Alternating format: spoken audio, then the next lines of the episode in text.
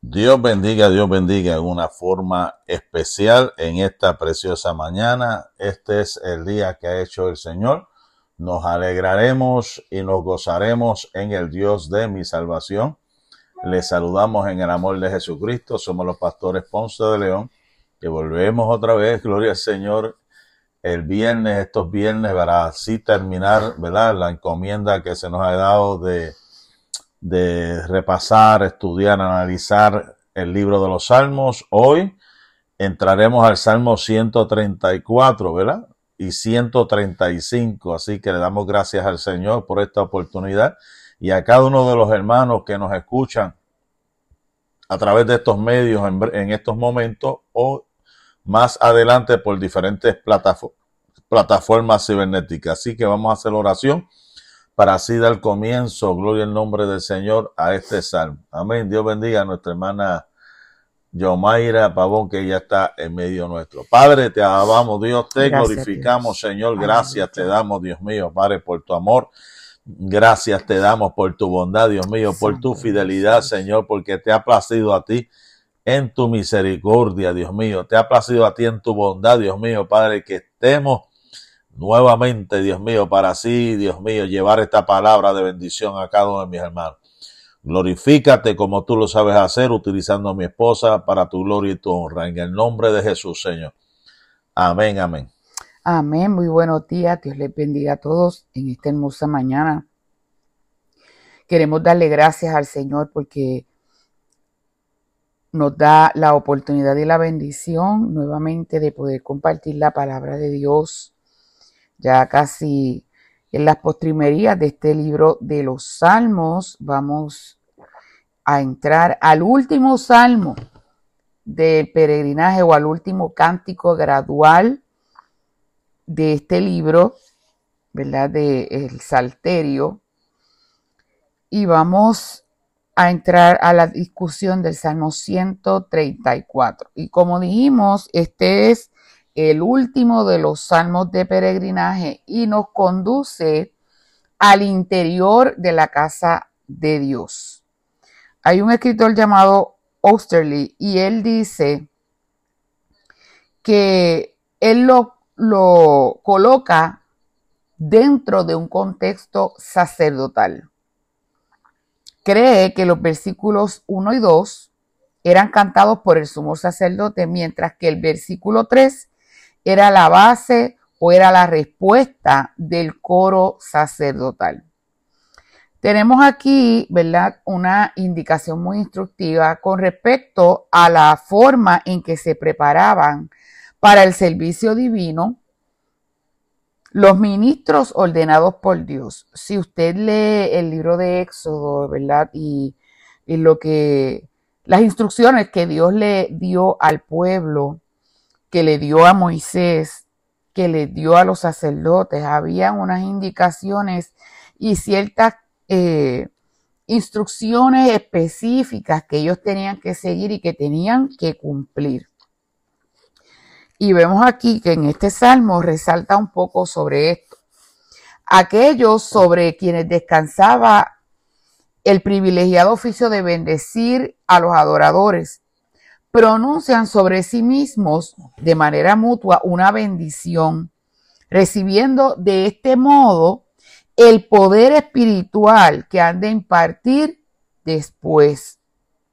Fortalecidos por el conocimiento de que este poder les ha sido conferido, pueden llevar a cabo sus labores en el santuario, guiados por la convicción de que están actuando bajo la dirección divina. y aparte de eso, están impartiendo a otros la bendición de que ellos mismos han sido recipientes. O sea, ellos están compartiendo con otros la bendición que ellos recibieron primeramente. Cuando comenzamos el estudio del Salmo, vamos a entrar el versículo 1, que dice, mirad, bendecid a Jehová, vosotros todos los siervos de Jehová, los que en la casa de Jehová estáis por las noches. Cuando hablamos ese verbo mirad, nos está diciendo, es una forma y manera de llamar la atención. Reclaman la atención de la guardia de noche. Presten atención. Mirad, bendecid a Jehová. Los peregrinos suscitan al retirarse la hermandad sagrada entre aquellos que han sido designados para guardar las vigilias nocturnas en la casa del Señor. Y les invitan a su alrededor y a descubrir motivos de alabanza, razones de alabanza, ¿verdad? Y de adoración en cualquier rincón del lugar santo. Fíjese qué bonito. Mirad, bendecid a Jehová. Bendecid. Aquí vemos el segundo verbo. Bendecid. Primero le dice, mirad. Dios te bendiga, Mari. Un abrazo, mi amor. Gloria a Dios por eso. Aleluya. Mirad y luego le dice, bendecid. Meditad en Jehová. Tened buena opinión de él y hablad bien de él. Mirad, bendecid a Jehová. Adoradle con reverencia. Acercaos a él con amor. Gozaos con él, en él, con alegría y deleitaos en su exaltación. Mire qué bonito. Mirad, bendecid a Jehová. No solamente eh, presten atención, sino también bendíganlo. Porque cuando nosotros realmente entendemos quién es Dios en nuestra vida y podemos reconocer su grandeza y su poderío, esos son más que razones para que nosotros podamos bendecir su nombre. Y fíjese que en varios salmos en la palabra nos hablan los salmistas acerca de bendecir. En el Salmo 34, que es uno de mis salmos favoritos, yo tengo varios. Pero el Salmo 34 me fascina cuando él dice, el salmista dice, bendeciré a Jehová en todo tiempo. Su alabanza estará de continuo en mi boca no de una manera parcial, no de una manera temporal, sino de continuo en mi boca. Y aquí el salmista está diciendo, mirad, bendecid a Jehová, adórenle con reverencia. No os contentéis con rendirle alabanza pasiva como le rinden todas sus obras, sino que siendo vosotros santos, id más allá y bendecidle. O sea, no le alabemos solamente como lo hace la naturaleza, sino que nosotros podamos bendecir el nombre del Señor activamente todo el tiempo. Mirad, bendecid a Jehová. Qué bonito, gloria al Señor. Queremos saludar a nuestra hermana Yomaira Pavón, que está eh, escuchando. La hermana Jenny Molina dice buenos días, también Dios le bendiga la hermana Rosalba Zúñiga, Dios le bendiga. Y si hay alguien más que quiere que le saludemos, gracias por estar aquí con nosotros. Estamos en el Salmo 134 al 135. Y sigue diciendo, vosotros todos los siervos de Jehová, todos los siervos del Señor. O sea, vuestra profesión, vuestra misión y el oficio es que bendecirle, es procurar ser líderes en esa acción. Fíjese que a veces es sorprendente que la gente quiere ser líder dentro de la iglesia en muchas cosas, pero lo que respecta a la adoración, a bendecir a Dios, eso lo tenemos en poco. Y realmente el salmista exhorta a bendecir al Señor a glorificar su santo nombre. Todo aquel que se llama siervo de Jehová debe mirar y debe bendecir su nombre. Vosotros todos los siervos de Jehová. Y fíjese que sigue diciendo, los que en la casa de Jehová estáis cuando? Por las noches. ¿Por qué? Porque los sacerdotes y los levitas ordenados para ese sublime oficio, ¿verdad? Que ellos llevaban a cabo, eran especialmente bienaventurados, dichosos, y por lo tanto era apropiado que bendijeran al Señor durante sus vigilias nocturnas. Y si lo traemos a un contexto, ¿verdad? Eh, también simbólico, sabemos que nosotros llegamos a la casa del Señor la mayor parte del tiempo. ¿A qué horas? Durante las noches. Y es importante que también nosotros podamos entender que si llegamos a la casa del Señor, no es para quedarnos callados, no es para que eh, simplemente hagamos silencio, a menos que, ¿verdad? Estemos escuchando a la voz de Dios, pero cuando sea el momento de alabar al Señor, participemos de esa alabanza. Que en todo momento nosotros estemos envueltos en esa adoración, en esa alabanza. Yo pienso que si como iglesia entendiéramos cuán serio es esto, las personas que se paran al frente no tuvieran que estarnos diciendo una y otra vez levante sus manos y adore a Dios y alabe al Señor, porque yo creo que eso tiene que nacer de nuestro corazón. Y si realmente yo entiendo a lo que yo voy a la casa del Señor, nadie me tiene que decir a mí que yo tengo que adorar a Dios, yo lo tengo que hacer de todo corazón. Sigue diciendo el versículo 2, alzad vuestras manos al santuario y bendecid a Jehová.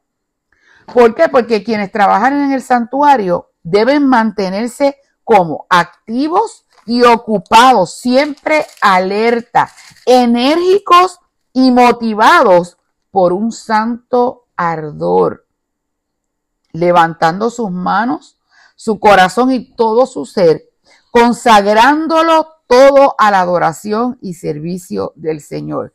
Alzad vuestras manos al santuario y bendecid a Jehová. Como dice el salmista en el 28, oye la voz de mis ruegos cuando clamo a ti, cuando alzo mis manos hacia tu, hacia tu santuario.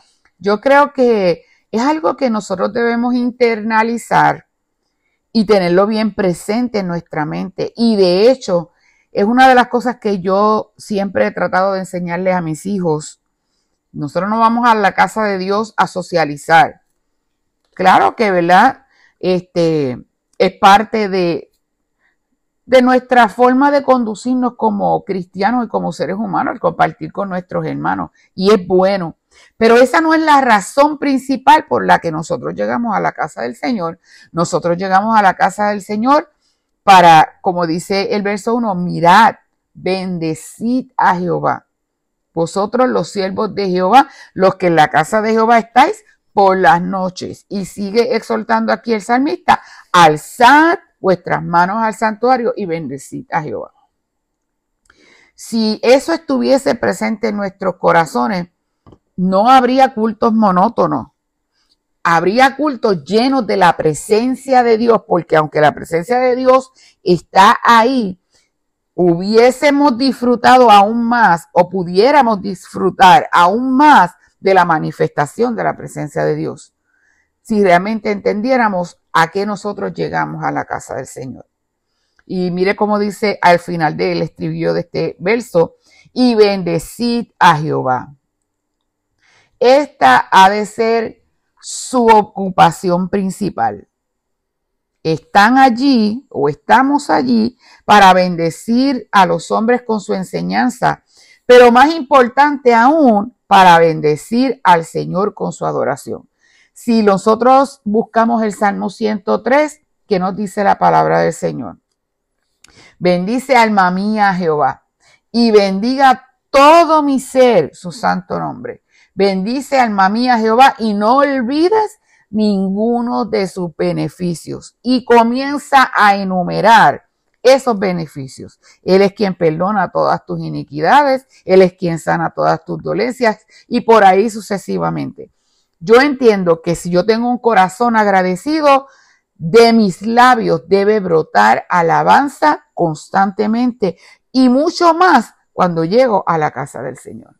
Dios bendiga a nuestra hermana Delmisa Pérez, que la vi por ahí también. Gloria al Señor, estamos aquí en el Salmo 134 y mi madre Carmen Cintrón también está por ahí, estuvo conmigo en la oración un ratito, gloria al nombre del Señor, estamos como todos los viernes, bueno, ya hacía un día, un día, unos viernes que no pudimos estar, pero ya estamos aquí. Esperamos antes de diciembre, esperamos, acabar con todos los salmos, ¿verdad? 150 salmos hasta el sol de hoy. Dios nos ha dado la fuerza de traer 133. Estamos en el 134, ya casi para el 135. Gracias a todos los hermanos que han estado apoyando estas transmisiones, compartiendo estas transmisiones, ¿verdad? Y esperamos que esto haya sido de bendición para su vida.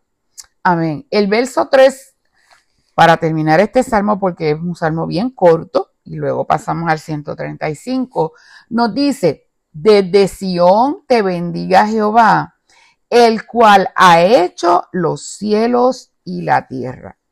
Este último versículo es la respuesta dada desde el templo a los peregrinos que se preparaban para partir poco antes que despuntara el alba.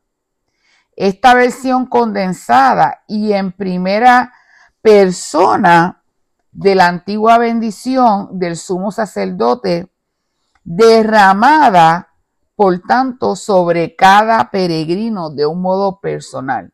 Porque le dice, desde Sión te bendiga Jehová, el cual ha hecho los cielos y la tierra. O sea, para cada persona, esta bendición era derramada y les dice, dentro de poco vais a disgregaros como grupo para regresar personalmente cada uno a su propio hogar. Sea pues la bendición sobre cada uno de ustedes.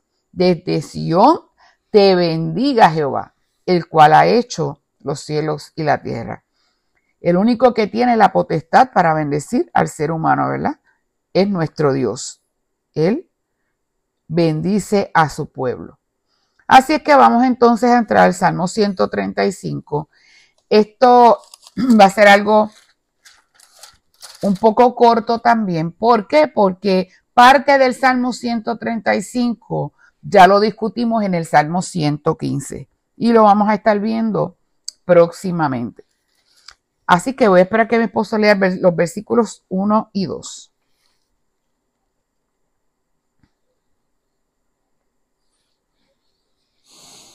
Grandeza del amor de Dios, dice aquí, alabar al Señor, alabar el nombre del Señor, alabarlo, siervos del Señor. Fíjense que algo que me llama la atención es que muchos de los salmos, podríamos decir la mayoría de ellos, nos exhortan a que alabar el nombre del Señor. Y este no es la excepción. El Salmo 135 también nos insta el salmista a alabar el nombre de Jehová, a alabarle que siervos de Jehová, los que estáis en la casa de Jehová, en los atrios de la casa de nuestro Dios. O sea, hay que alabarle en todo lugar, en el templo, en los atrios, en el lugar santo, en el lugar santísimo, en todas partes ¿verdad? Del templo, nosotros tenemos que adorar y glorificar el nombre del Señor. Cuando buscamos el Salmo 100, nos dice, cantad alegres a Dios, habitantes de toda la tierra, servid a Jehová como con alegría, venid ante su presencia con regocijo, reconoced que Jehová es Dios, Él nos hizo y no nosotros a nosotros mismos, pueblo suyo somos y ovejas de su prado. Entrad por sus puertas como con chisme, riéndonos, hablando duro, no, entrad por sus puertas con acción de gracias, por sus atrios como con alabanza. Por eso es que, como les decía hace unos segundos atrás, queremos ver la manifestación de Dios en nuestros servicios, pero no comprendemos a lo que llegamos a la casa del Señor. Tenemos que ir con una actitud de adoración, con, ah, con reverencia, con temor, porque ahí no está cualquier persona, ahí está Jehová de los ejércitos. El salmista, ¿verdad? En muchos de sus salmos expresa, y los salmistas, ellos expresan eh, el propósito por el cual ellos llegan a la casa de Dios, la necesidad que hay en ellos de adorar al Señor, de bendecir su santo y poderoso nombre. Bendiga a nuestra hermana Yomari Munet desde Culebra, Puerto Rico. Amén. Un abrazo, nos- Yomar, Dios te Nos bendiga. saluda. Estamos aquí en el Salmo 135 y es una verdad que mi esposa acaba de declarar aquí, ¿verdad? Como pastores, ¿verdad? Y a veces nos preocupa cuando estamos en el altar, especialmente cuando queremos o sea, que la gente vaya directo al altar, ¿verdad? A orar de frente. Pues cada cual por uso y costumbre, pues eh, lo hace en su silla, en la cual no tenemos ningún problema. El problema es cuando las personas no se dan cuenta, cuando entran, que su voz llega al altar Ujú. Desconectan y a uno. desconectan a uno. Eso, oh, Dios mío, uno que está en esa, en esa, en esa concentración con el Señor. Y de momento viene alguien y no se da cuenta porque lo hacen inconscientemente y entra con esa, con esa voz, con risa o hablando algo y uno se queda. Y yo entiendo, ¿verdad? Hay quienes pues tienen problemas de audición o tienen, o alguien viene con dificultades de la casa y, a lo que entran, como digo yo, a lo que arranca el segundo coro es que cae en tiempo donde están. Pero yo pienso que si nosotros hacemos lo que dice el salmista, entramos por sus puertas, es en el Salmo 100, con acción de gracias, por sus atrios con alabanza. Mire, yo le digo, no hubiese tanta gente muchas veces atada aún dentro de la iglesia, no hubiera gente que realmente fuera a perder el tiempo, porque sabe que la gente se contagia. Pero qué triste es que estemos viviendo un tiempo donde la gente se contagie no de lo positivo, sino de lo negativo.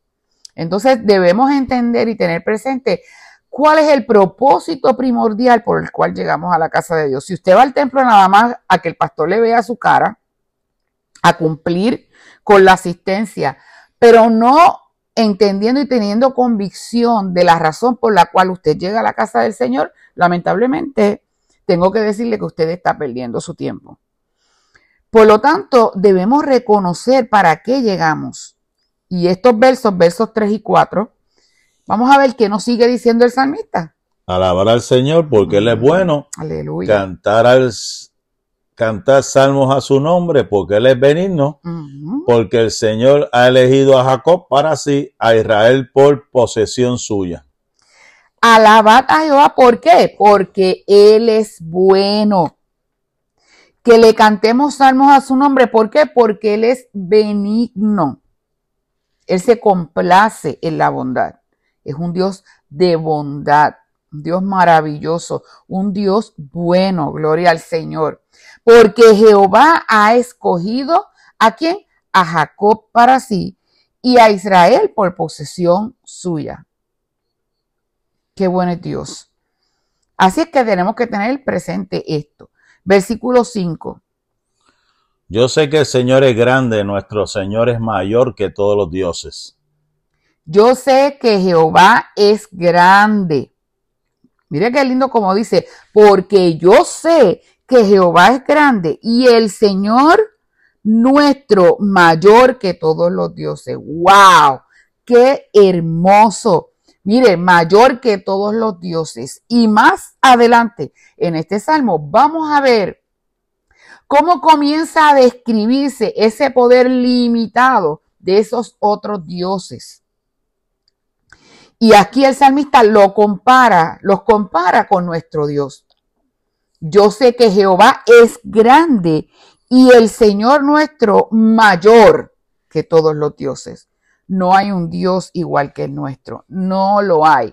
La gente ha tratado de igualarlo haciendo esculturas, haciendo dioses de otros materiales, pero ninguno ha igualado a nuestro Dios. Porque esa palabra Elohim, que es de dioses también, se refiere también a líderes, se refiere también a gobernantes, se refiere también a personas de, de alto, de alto rango. Y hay veces que hay gente que venera, por decirlo así, por ejemplo, al Papa, hay gente que le, le, al- le- le guarda una veneración y le besa hasta el anillo y mantiene una quietud, una, una cosa, ¿verdad? Este, pero hay que acordarse que a ningún hombre en la tierra, ¿sabes? podemos adorar más que a Dios. Dios es supremo, Dios es digno de toda eh, adoración. Él es más grande, Él es más maravilloso, ¿verdad? Y eso, porque yo sé que por la tendencia del hombre, consciente o inconscientemente,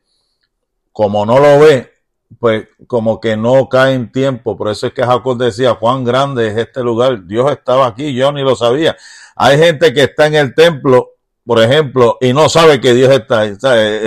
Lo que quiero decir, que no ha sentido la presencia de Dios y por eso ese cambio de conducta, porque llega, pero no realiza que el que está ahí es el mayor, es el, es el, es el grande, el Dios todopoderoso. Muchas veces estamos desconectados, ¿verdad? Porque venimos cargados por, por las situaciones cotidianas, por, por lo del diario. Bendiga a hermana Araceli también está por ahí. Amén. Y por aquí vi a Héctor. Héctor García. Héctor García. Ajá. No sé. Si, si no me equivoco, él es el esposo de Antonia. ¿Te acuerdas de Antonia? Creo que sí, sí. sí. Yo le bendiga mucho. Este, y fíjese que, que el enemigo siempre busca de qué manera. Sánchez también. Dios te bendiga, Neida. Eh, el enemigo siempre va a buscar la manera de cómo desconectarnos de la presencia de Dios, de, de que nosotros este, nos desenfoquemos, nos distraigamos, ¿verdad? De el propósito por el cual nosotros llegamos a la casa del Señor. Por eso es que tenemos que, mire, ser cuidadosos y entenderlo y comenzar a adorar y glorificar el nombre del Señor. Mire lo que dice el verso 6. Todo lo que Jehová quiere, lo hace en los cielos y en la tierra, en los mares y en todos los abismos. Bendiga, Terry. Por eso es que hoy día, hermano, nosotros vemos todo el caos que hay en la naturaleza todo lo que está ocurriendo. Y sabemos que la Biblia nos habla de que la naturaleza gime, ¿verdad? Por el pecado del hombre. Todo lo que está ocurriendo a nuestro alrededor. ¿Y qué hombre ha sido capaz de detener cuando Dios pone su mano y utiliza la naturaleza muchas veces para enjuiciar a ciertos lugares que están haciendo cosas que provocan a ir a nuestro Dios. Cuando se le quita la gloria a Dios, cuando la gente no reconoce a Dios, ahí es donde vienen los problemas. Donde Dios es un Dios que no comparte su gloria con, nadie, es un Dios poderoso. Calle delante de él toda la tierra, toda lengua ha de confesar que Jesucristo es el Señor.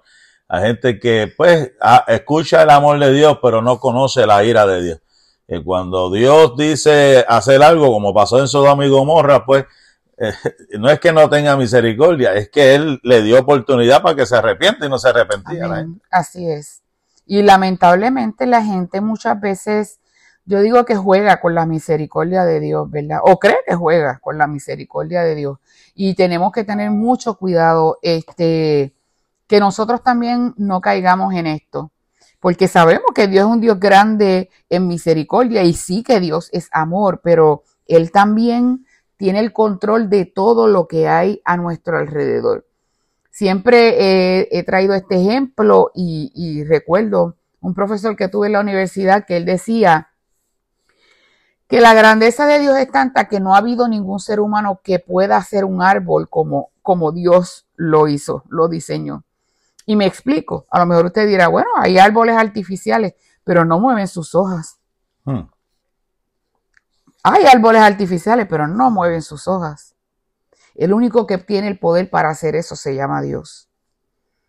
O sea, y los árboles artificiales por sí mismos tampoco se pueden despojar de sus hojas. Pero hay un Dios que sí lo, lo provoca y lo hace. Los hace y le da mantenimiento. Amén. los cuida. O sea, realmente no hay un Dios como nuestro Dios. El verso 7 que nos sigue diciendo, hace subir las nubes de los extremos de la tierra, hace los relámpagos para la lluvia, saca de sus depósitos los vientos. Esta versión dice, hace, hace subir las nubes desde los extremos de la tierra, envía los relámpagos con la lluvia, saca los vientos de sus depósitos. Así mismo. O sea, volvemos a lo mismo. ¿Habrá algún hombre que pueda controlar un relámpago o un trueno? No lo hay. La jefa mayor manda Te bendiga, mamita. Bendición. Este, no hay un ser humano sobre la faz de la tierra que pueda controlar los relámpagos ni los truenos, ni la lluvia tan siquiera. O sea, verdaderamente nuestro Dios es grande. Y cuando, mire, vemos varios ejemplos en la Biblia. Cuando Dios levantó al profeta Elías y fue y le dijo al rey acá que no iba a llover, no llovió. Tres años no llovió sobre la faz de la tierra. Pero luego... ¿ah? Tres años y medio. Tres años y medio. Pero luego, nuevamente Dios habla al profeta y le dice, ahora es el momento que vaya. ¿Y qué, dice, qué dice la Biblia? Yo veo una pequeña nube como la palma de una mano. Y ahí, ¿qué sucedió? Verdaderamente vino lluvia, pero era en el tiempo y en el momento de Dios.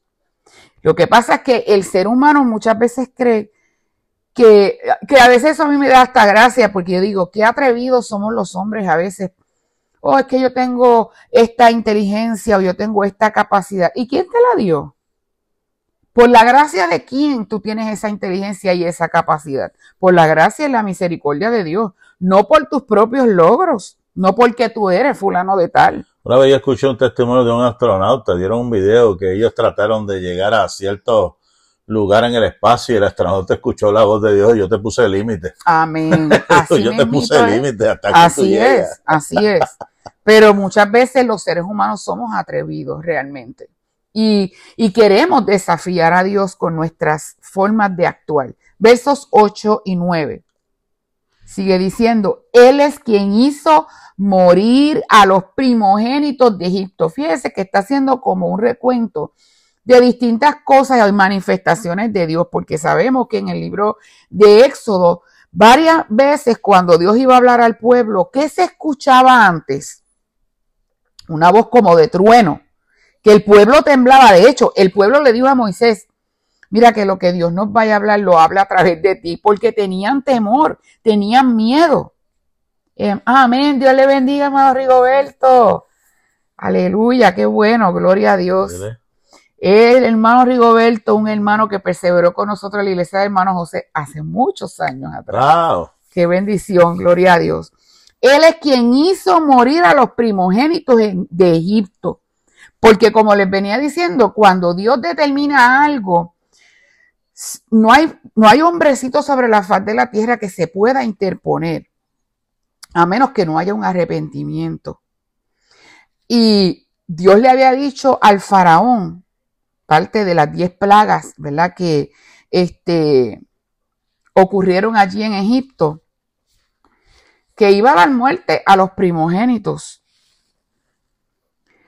Porque si él no dejaba ir al pueblo, esto iba a alcanzar aún a su primogénito. Pero Faraón se creía que podía ir contra Dios. Y varias veces le preguntaba a Moisés y Aarón, ¿y quién es Jehová? porque era atrevido, era atrevido Moisés. Eh, digo, perdón, Faraón. Este, no sabía que el Dios de Moisés es un Dios grande y es el que controla todo, el dueño de todo.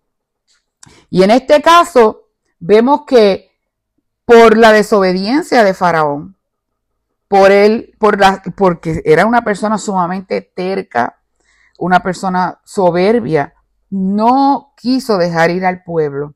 ¿Y sabe qué ocurrió? Que tal como Dios lo dijo, así se cumplió. Ya Dios había cuidado, ¿verdad? A su pueblo Israel. Y le había dicho al pueblo, le había ordenado que ellos tenían que poner la sangre en los dinteles de las puertas para que cuando pasara el ángel de la muerte no los tocara a ellos también. Y así el pueblo lo hizo. Sobre esa noche hubo un caos en Egipto. ¿Y qué sucedió? que vino el ángel de la muerte y murió hasta el primogénito del faraón.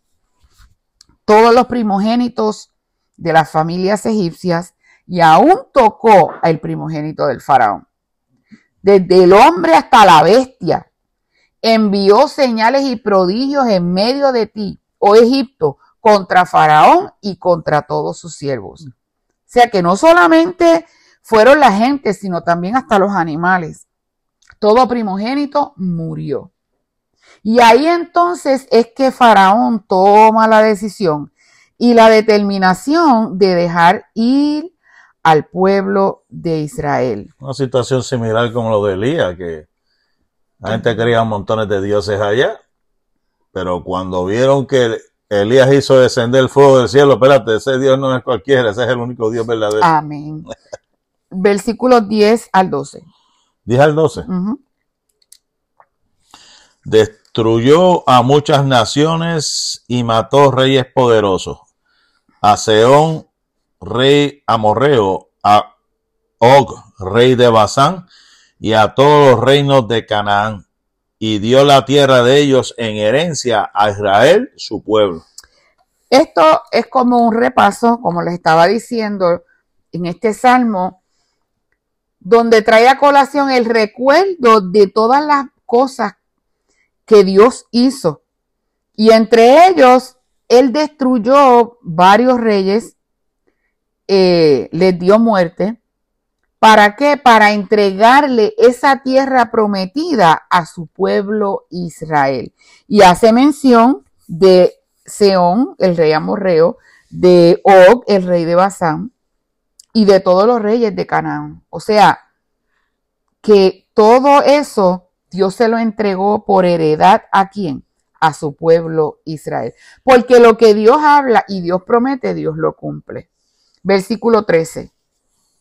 Dios, tu nombre es eterno, tu memoria, Señor, de generación en generación.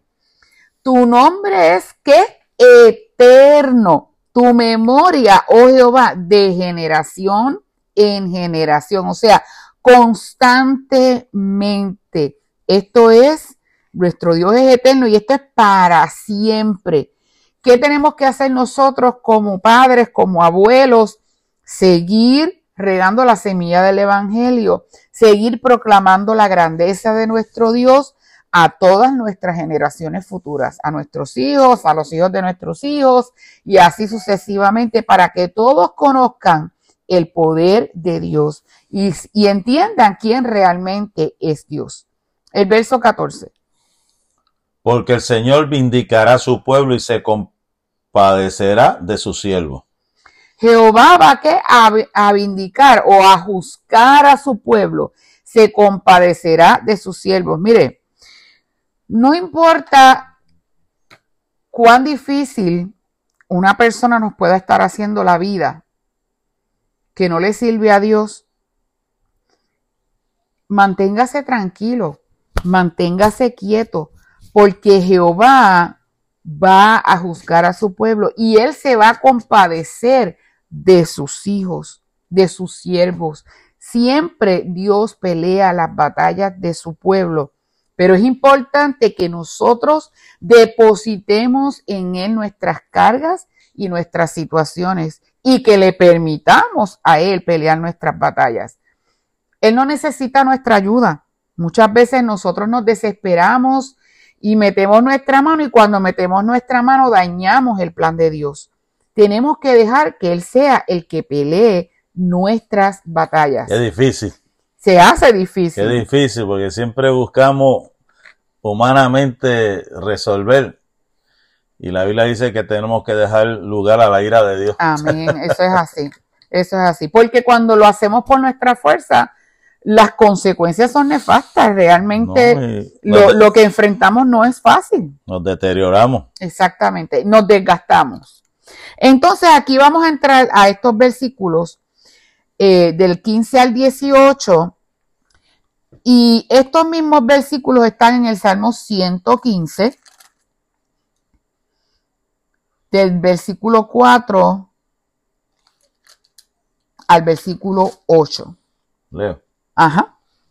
Los ídolos de las naciones son plata y oro, Ujú. obra de mano de hombre, tienen boca y no hablan, tienen ojos y no ven, tienen orejas y no oyen, tampoco hay aliento en sus bocas.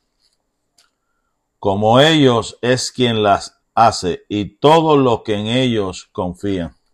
Fíjese que leíamos un versículo anteriormente donde nos hablaba de que nuestro Dios, y lo voy a buscar por aquí, Él es mayor que los dioses, nos decía el versículo, eh, uno de los versículos anteriores que leímos.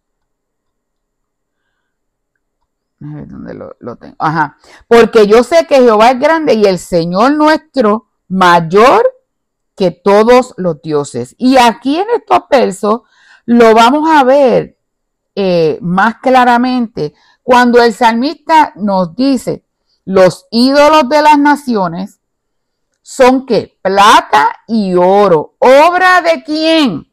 De manos de hombres, obra de manos de hombres. O sea, ellos mismos no se pueden diseñar, ellos mismos no se pueden mover, ellos mismos no pueden hablar, ellos mismos no pueden ver, no pueden escuchar. Y dice que tampoco hay aliento en sus bocas. No tienen hálito de vida. Los ídolos de las naciones. Y el, en el versículo 4 al 8 del, del, Salmo 115 nos dice lo mismo. Los ídolos de los paganos son oro y plata, objetos que el hombre fabrica con sus manos. Tienen boca, pero no pueden hablar. Tienen ojos, pero no pueden ver. Tienen orejas, pero no pueden oír. Tienen narices, pero no pueden oler. Tienen manos, pero no pueden tocar. Tienen pies, pero no pueden andar. ni un solo sonido sale de su garganta. Y mire lo más grande que dice este salmo. Y lo dice también aquí el Salmo 135 iguales a esos ídolos son quienes los fabrican y quienes en ellos creen santo. Esas son palabras bien. Es una forma metafórica para decir esos ídolos no tienen ningún poder. Ningún poder, ningún poder. Y lo que me, y lo que me impacta es lo que dice al final de este verso 18. Semejante a ellos son los que lo hacen y todos los que en ellos confían. O sea, igual de muertos están los que lo hacen y los que confían en ellos. Los artífices. Exactamente. Los escultores, los artífices están igual de muertos que ellos, porque esos ídolos los tienen que cargar. Ellos no se pueden mover por sí mismos. Ellos los tienen que cargar, porque ellos no escuchan, ellos no ven, ellos no hablan, ellos este, no caminan, pero el Dios que tú y yo le servimos está por encima, es mayor que todos esos dioses. Aleluya. Yo no sé si tú lo has experimentado en tu vida, pero yo lo experimento cada día, cada mañana, cuando me puedo despertar, cuando me puedo levantar de mi cama, cuando me puedo mover, puedo experimentar el poder maravilloso de nuestro Dios. Montones de videos he visto de gente cargando estatuas y se le caen y se les rompen. O si se tropiezan, se, se caen. Porque no, no, no tienen, esa estatua no tiene ningún poder. Entonces he escuchado, ¿verdad? Gente que se justifica diciendo, no, ustedes tienen cuadros en sus casas de personas y, ¿verdad? Que familiares y las... Las fotos, las fotos. Las fotos, pero una cosa es tener un cuadro para recordar y una cosa es arrodillarse, venerar, pedir, como hay gente que tiene un tipo de santuario con velas y, y, cosas y, cuadros y la gente le pide como si eso tuviese poder. Para mí esa es la necedad más grande que una persona puede hacer, pedirle algo que no tiene poder. El único que tiene poder es Dios. Amén. El único que tiene poder la Biblia dice que todo lo que pidiéramos al Padre en su nombre, lo hará a través de Jesucristo. Amén. Pero como la gente necia tiene que ver algo para poder creer algo, ¿verdad? Pues hace ese tipo de cosas. Entonces a mí me da cosa porque una vez escuché a un varón, ¿verdad? Que tú sabes que México es la cuna de la idolatría. Que, que ahora, pues lamentablemente, pues por la escasez, ya ni ellos la fabrican son de México las estatuas, pero dicen made in China. O sea, que son cosas que pues, pues, la gente pues tiene una costumbre de ver unas cosas, pero mira el contexto de esto. Ellos necesitan ahora buscarla de otros países para tener algo cuando eso no tiene poder, eso no tiene autoridad, eso no tiene nada. Eso es hueco. Cerámicas de hueco, madera, representaciones como hacían los indios de antes que escribían en las paredes que no entendían lo que pasaba, pero el Cristo que nosotros le servimos es un Cristo de poder, Amén. es un Cristo que habla, que se siente, que su Espíritu Santo está con nosotros. y que no tenemos que cargarlo, Él nos carga a nosotros. Él nos carga a nosotros. Yo no tengo que cargarlo en el cuello, Él me carga a mí. Amén. Ni en ningún lugar de la casa necesita estar, sino que su presencia esté en nosotros, que podamos sentir el impacto de su Espíritu Santo, la bendición de Dios sobre nosotros. No necesitamos tenerlo tallado en ningún lugar, sino que sus leyes y sus mandamientos estén en la tabla de nuestro corazón. Que realmente decidamos hacer su voluntad. Y fíjese que la Biblia lo condena. El primer mandamiento que nos dice, amarás a Dios sobre todas las cosas. Y la Biblia dice, no te harás escultura, No te harás imagen. ni nada que está en los cielos, ni nada que está en la tierra. Eso, eso, eso, eso es palabra de Dios. Eso es así. Y con todo y eso, la gente le ha dado con hacerle imágenes, esculturas, que eso no le agrada a Dios. Así mismo. Continuamos con los versos 19 y 20. Casa de Leví, alaba al Señor, los que teméis al Señor, alábenlo. 20. ¿O hasta el 19 y 20. 21? Ok. Casa de Israel, bendecid a Jehová. Casa de Aarón, bendecid a Jehová. Casa de Leví, bendecid a Jehová. Los que teméis a Jehová, bendecid a Jehová. Fíjese que habla casa de Israel, dirigido a que a todo el pueblo. Luego se dirige directamente a la casa de Aarón. ¿Qué representaron? El sacerdocio y la casa de Leví, que era quienes eran los levitas, los que nos llevaban, ¿verdad? Los que en el pasado llevaban, eran lo- los que llevaban el pueblo a la adoración. Y hoy día los levitas en la casa del Señor llevamos el pueblo a la adoración. Así es que él está exhortando y diciendo a la casa de Israel, al pueblo, los sacerdotes, los que están, son parte de, de la adoración, los que teméis a Jehová. Si tú temes a Jehová, bendice a Jehová. ¿Qué iba a decir algo? Tu tía está también aquí. este, Eh, bendición, Titi. María Rivera. Ah, Titi María Virgen, ya. No, que quería leer eh, Éxodo 24 al 6. No te Mm. harás imagen de Amén. ninguna semejanza de lo que está arriba en los cielos, ni abajo en la tierra, ni en las aguas debajo de la tierra. No te inclinarás a ella, Ah, ni las honrarás, porque yo soy Jehová tu Dios, fuerte, celoso, que visito la maldad de los padres sobre los hijos hasta la tercera y cuarta generación de los que me aborrecen, y hago misericordia a millares, a los que me aman y guardan mis mandamientos. Éxodo capítulo 20, versículo 4 al 6. Qué tremendo. Está claro en la palabra. Eso está ahí, bien clarito, bien clarito. Recuerdo que hace un, yo creo que fue como para el tiempo de la pandemia, una señora me escribió en Facebook y comenzó a tratar de, yo podría decir como de persuadirme con esta cuestión de los ídolos. Y yo comencé a citarle la palabra, citarle la palabra, citarle la palabra. Y lo que me dio gracia es que ella me citó estos versículos y me dice, oh, tú eres una necia, porque bien lo dice la Biblia, tienen ojos y no ven. Ella sacó completamente de contexto este versículo. O sea, lo que la Biblia hace referencia aquí es a los ídolos, son los que tienen ojos y no ven. Tienen manos y no palpan, tienen pies y no caminan, tienen oídos y no oyen, no hablan con su garganta. O sea, yo no quiero ser semejante a un ídolo. Yo quiero adorar al único Dios verdadero, al Rey de Reyes y al Señor de Señores. Por lo tanto, aquí el salmista sigue soltando, bendecid a Jehová, todo el pueblo, todos los sacerdotes, todos los levitas y todos los que teméis a Jehová. Y el último versículo, verso 21. Desde Sión, alabado sea el Señor, que mora en Jerusalén. Alabad al Señor.